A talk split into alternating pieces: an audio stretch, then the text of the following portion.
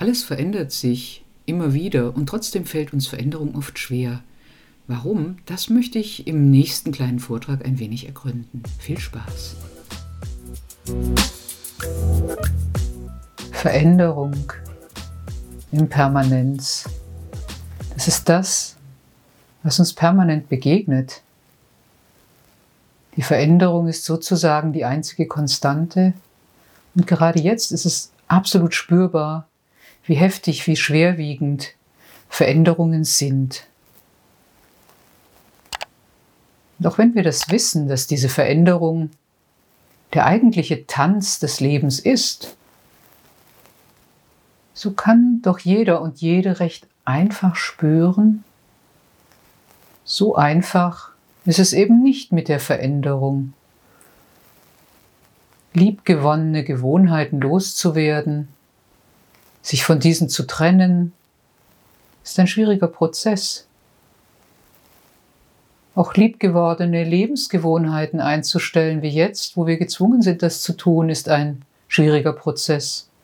Und die Erkenntnis, dass wir alle wissen, du steigst niemals zweimal in denselben Fluss, denn alles ist Veränderung. Diese wunderbare intellektuelle, philosophische und durchaus poetische Einsicht, die in diesem Satz steckt, hilft uns überhaupt gar nicht. Es ist ein guter erster Schritt. Wollen wir uns verändern? Wie ist das eigentlich? Was ist diese Veränderung? Wo führt sie hin? Und ist es vielleicht deshalb, dass wir solche Angst vor der Veränderung haben? Nur wenige Menschen begrüßen freudig die Veränderung als Abenteuer, als großartige Herausforderung, endlich was Neues. Irgendwo gibt es natürlich in jedem so einen kleinen Anteil, der sagt, was Neues wäre toll, solange das Neue das ist, was ich mir unter dem Neuen vorstelle.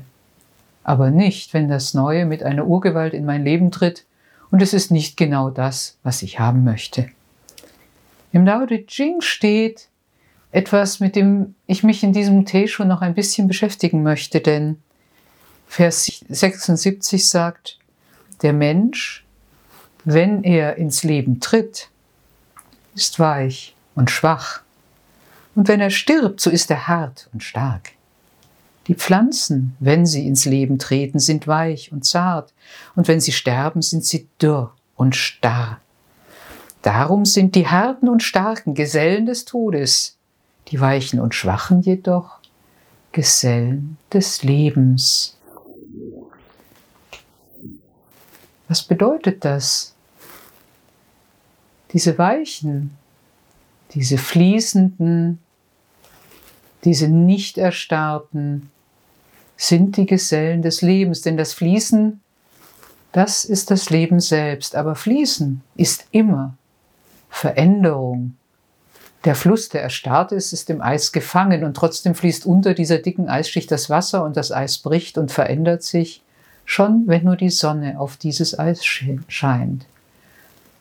Aber was ist es denn, was uns bei aller Erkenntnis, dass alles permanent sich verändert, unsere Teetasse von vorhin ist jetzt einfach leer, der Tee ist getrunken, das Wohlgefühl im Mund ist vielleicht noch als kleiner Nachklang erkennbar und trotzdem ist der Tee weg geht einen anderen Weg, verändert sich und taucht irgendwie wieder auf.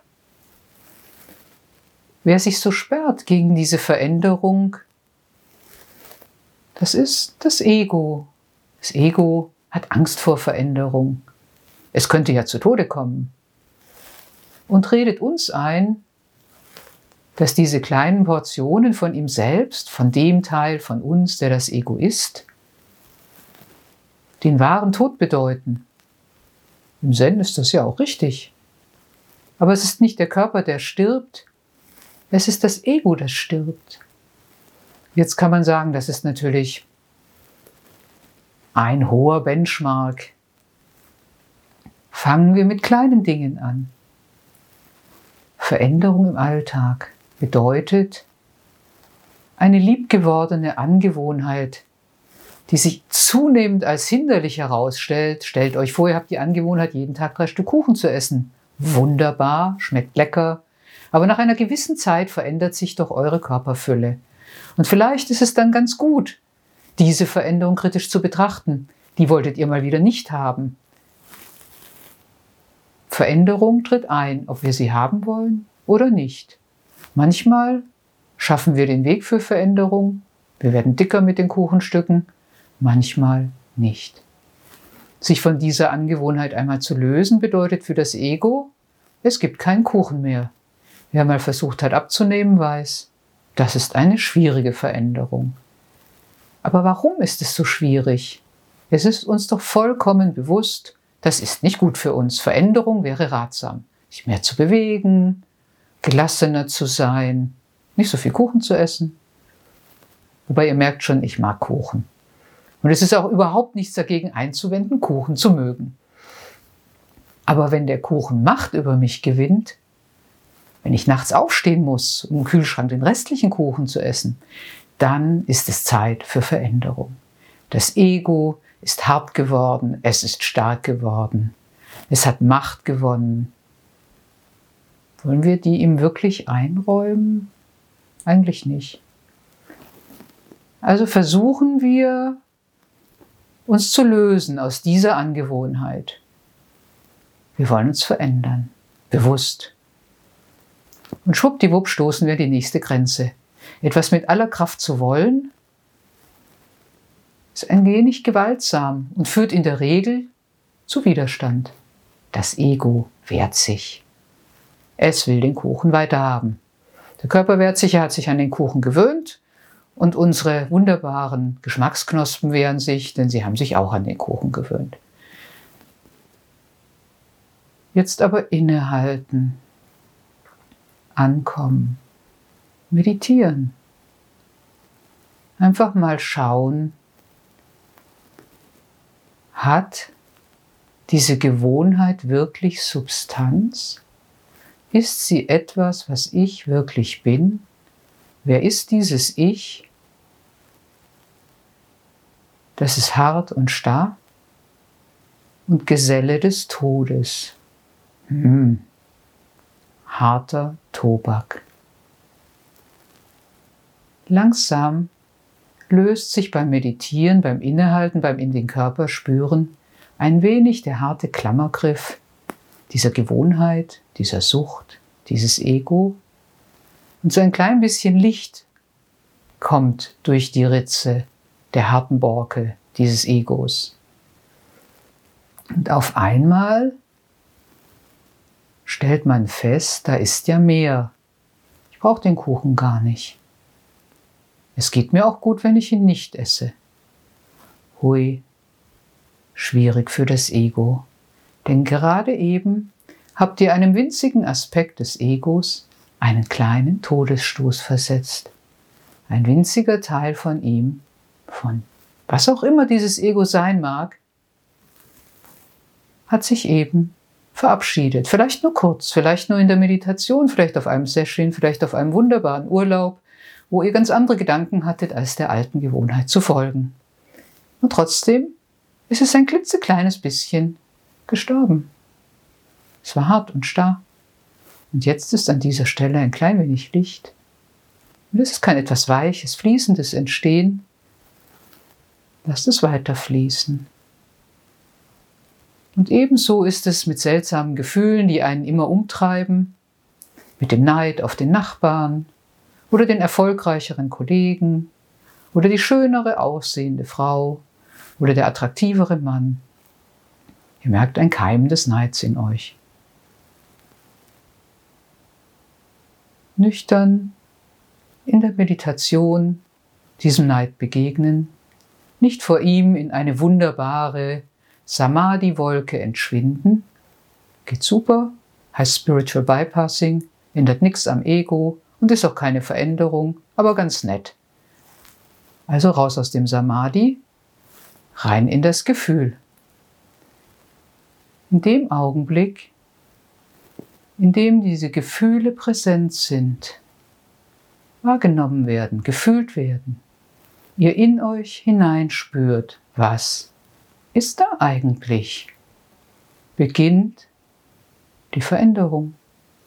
Kein Gefühl, bleibt unverändert, wenn man es einfach betrachtet, einfach lässt, es nicht kommentiert, nicht neue Gefühle draufhäuft, wunderbare Erklärungsmuster findet, sondern einfach nüchtern, gelassen und liebevoll mit diesem Gefühl auf dieser Matte sitzt. Das kann ganz schön anstrengend sein. Aber irgendwann werdet ihr feststellen, ist dieses Gefühl vorbei, wie sich alles verändert. Uff, angenehm, der Neid ist weg. Und wiederum ist ein ganz klitzekleiner Teil von diesem Ego, das immer dieselbe Gefühlskarte zieht, verschwunden, gestorben. Es war hart, es hat euch getrieben. Und jetzt kann aus dieser Schale ein zartes neues grünes Pflänzlein wachsen es neugierig ins Licht schaut, sich reckt und die Blätter ausstreckt. Und Wachstum und Veränderung bedeutet. Und nach und nach kann auf diese Weise das ganze Muster an unseren eingestammten Reaktionsmustern, an den ganzen Bewertungen, den Grundhaltungen und der Haltung, es war schon immer so, warum sollen wir etwas verändern, tatsächlich sich etwas verändern. Und zwar nicht überraschend, wie eine Tsunamiwelle, wie die Pandemie, wie ein wirklicher Wirbelsturm, sondern in kleinen Schritten. Es ist nicht immer der große Paukenschlag, der die Veränderung hervorruft. Im Gegenteil, auch der größte Paukenschlag, wo ihr dann sagt, wow, glücklich, alles ist abgefallen. Wunderbare Zen-Einsicht. Blöderweise müsst ihr immer noch Geschirr spülen. Vielleicht könnt ihr in der Stimmung bleiben, alles ist abgefallen. Vielleicht taucht mit dem Geschirrberg, den die Kinder euch hinterlassen haben, weil die Spülmaschine kaputt ist, plötzlich wieder eine ungewohnte und längst vergessen geglaubte Gefühlswelt auf. Ärger. Und all diese wunderbare spirituelle Erkenntnis ist wie weggeblasen. Veränderung Veränderung tritt auch auf bei den Dingen, die wir so unglaublich gerne behalten möchten. Der Impermanenz dieser Welt ist es völlig egal, was dieses Ego denkt, was es fühlt, was es meint, was es haben muss, was es haben will. Das Leben, dieser permanente, flirrende Tanz der Veränderung, geht weiter. Das Universum kümmert sich nicht darum, ob irgendwo ein kleines Ego findet, alles müsste so bleiben, wie es jemals gewesen ist. Die Welt tritt sich weiter, das Wasser fließt und flirrende Freude tritt auf. Aber nach und nach, je häufiger immer wieder die Erkenntnis auftaucht, hm, so schlecht ist die Veränderung ja vielleicht doch nicht, auch wenn jetzt was, was ich unbedingt behalten wollte, verschwunden ist, öffnet sich doch die Türe für etwas völlig Neues, etwas Unbekanntes, etwas Überraschendes. Und vielleicht etwas viel Größeres als das, was ihr schon für den letzten Entschluss der Erkenntnis gehalten habt, für die große Erleuchtung, für die große Einsicht, für die große Liebe, für das große Drama. Und auf einmal stellt ihr fest, so groß war es gar nicht. Da ist noch mehr. Und wieder öffnet sich eine kleine Türe, wenn man die Veränderung zulässt, wenn man die Härte und die Starre der eingefleischten Meinung hinter sich lässt und einfach mal neugierig diese Türe aufstößt, nicht wissend, was sich dahinter verbirgt. Ein Abgrund, ein Löwe, höchste Glückseligkeit. Neugierig den Kopf durch diese Türe des Lebens strecken. Wenn ihr das wagt, verschwindet wieder einmal so ein kleiner Teil des Egos. Und dann bleibt die Frage, wer ist es denn, der all das berichten kann, wenn nicht das Ego? Hm. Solange noch einer fragt und einer antwortet, seid ihr zwei und noch nicht am Ende der Wanderung des Lebens angekommen. Denn auch in der Spiritualität kann man mühelos in Fallen tappen, sich im Kreis bewegen und glauben, man hätte das ultimative Maß des Gleichmuts erreicht. Doch auch der Buddha wanderte weiter, bezog Sommercamps, unterrichtete, musste sich Veränderungen aussetzen und starb an einem vergifteten oder faulen Fleischgericht. Veränderung. Irgendwann tritt die letzte Veränderung in unser Leben. Je länger wir es schaffen, im Fluss zu bleiben, in jener Weichheit, mit der wir in die Welt gekommen sind, desto länger lässt die Starrheit des Alters auf sich warten. Vielleicht müssen wir im Alter gar nicht starr werden. Vielleicht ist auch das eine Meinung, die man angenommen hat, tief in uns verankert, wie denn das Alter zu sein hat oder das Leben zu sein hat oder unser Leben zu sein hat. Und wenn wir das über Bord werfen, kommt wieder das Ego und ruft Angst, Panik, das kannst du doch nicht machen, du kannst doch nicht dein Leben ändern, was soll aus mir werden? Gute Frage. Was soll denn aus diesem Ego werden? Eigentlich soll aus dem Ego gar nichts werden. Eigentlich ist es nur im Weg. Hm. Auch hier braucht es eine innere Veränderung. Wenn man sagt, das Leben dient nur dazu, das Ego endlich loszuwerden, dann kann man sich auch gleich eine Klippe runterstützen. Denn das ist es auch nicht. Und das ist das Wunderbare an der Erkenntnis unseres Lebens. Es ist ein großes Abenteuer der permanenten Impermanenz auf der Suche nach, ja, nach was eigentlich? Dem Unveränderlichen Gibt es etwas, das unveränderlich unser Anker, unsere Wurzel, unsere Quelle sein kann? Wenn ihr in euch hineinspürt,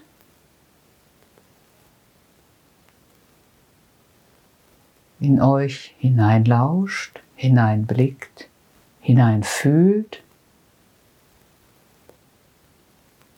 alle Kommentare, alle Gedanken, alle Ego-Verstrickungen hinter euch lasst, in die Veränderung der Stille eintretet und dort immer weiter sucht nach jenem tiefen Wesenskern, den es vielleicht geben mag, den es gibt, der dort ist, der die unveränderliche Quelle von allem ist Epiktet sagte, in euch selbst ist eine tiefe Quelle der goldenen Glückseligkeit, die umso kräftiger sprudelt, je tiefer ihr danach grabt. Und auch dieses Graben, dieses immer wieder Ego-Teile fallen lassen, dieses sich lösen aus den angestammten Meinungen, gehört zu diesem Prozess des Grabens, des in sich selbst Zuhause-Seins. Und diese tiefe innere Quelle ist unerschütterlich. Sie kommentiert nichts, sie erwartet nichts. Sie ist Energie und das Leben selbst. Und auch diese Verbindung endet eines Tages in dem Augenblick, in dem diese körperliche Einheit, die wir sind, zu ihrem Ende kommt. Vielleicht doch ein wenig starr geworden ist. Starr im Sinne des Schwindens der Lebenskraft. Und dann legen wir uns hin auf diese letzte Reise die Quelle in uns, der tiefste innere Keim, der unveränderlich verbunden mit allem ist, was dieses Universum ist, geht nie verloren, ist immer da, ist Stütze in all der wahnsinnigen Veränderung, in der schönen Veränderung, in dem, was wir haben wollen und in dem, was wir nicht haben wollen. Und bleibt über alles hinaus, wenn die letzte Veränderung, die wir als diese Ich-Geist-Körper-Energieeinheit erleben werden, den Tod dieser Körperlichkeit erhalten. War nie getrennt von dem, was alles ist, wird nie getrennt sein und geht auch nie verloren. Veränderung ist der Tanz des Lebens, das wir leben. Und die innere Quelle ist nicht nicht Veränderung, sondern umfasst alles, was ist, auch die Veränderung.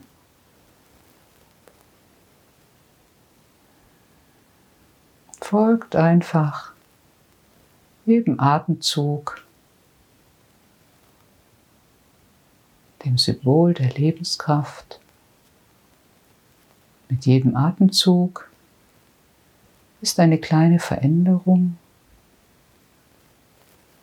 ist ein Sinnbild des Lebens. Und es gibt keinen Grund, sich vor der Veränderung zu fürchten, denn wir sind Veränderung und sind trotzdem viel mehr als das.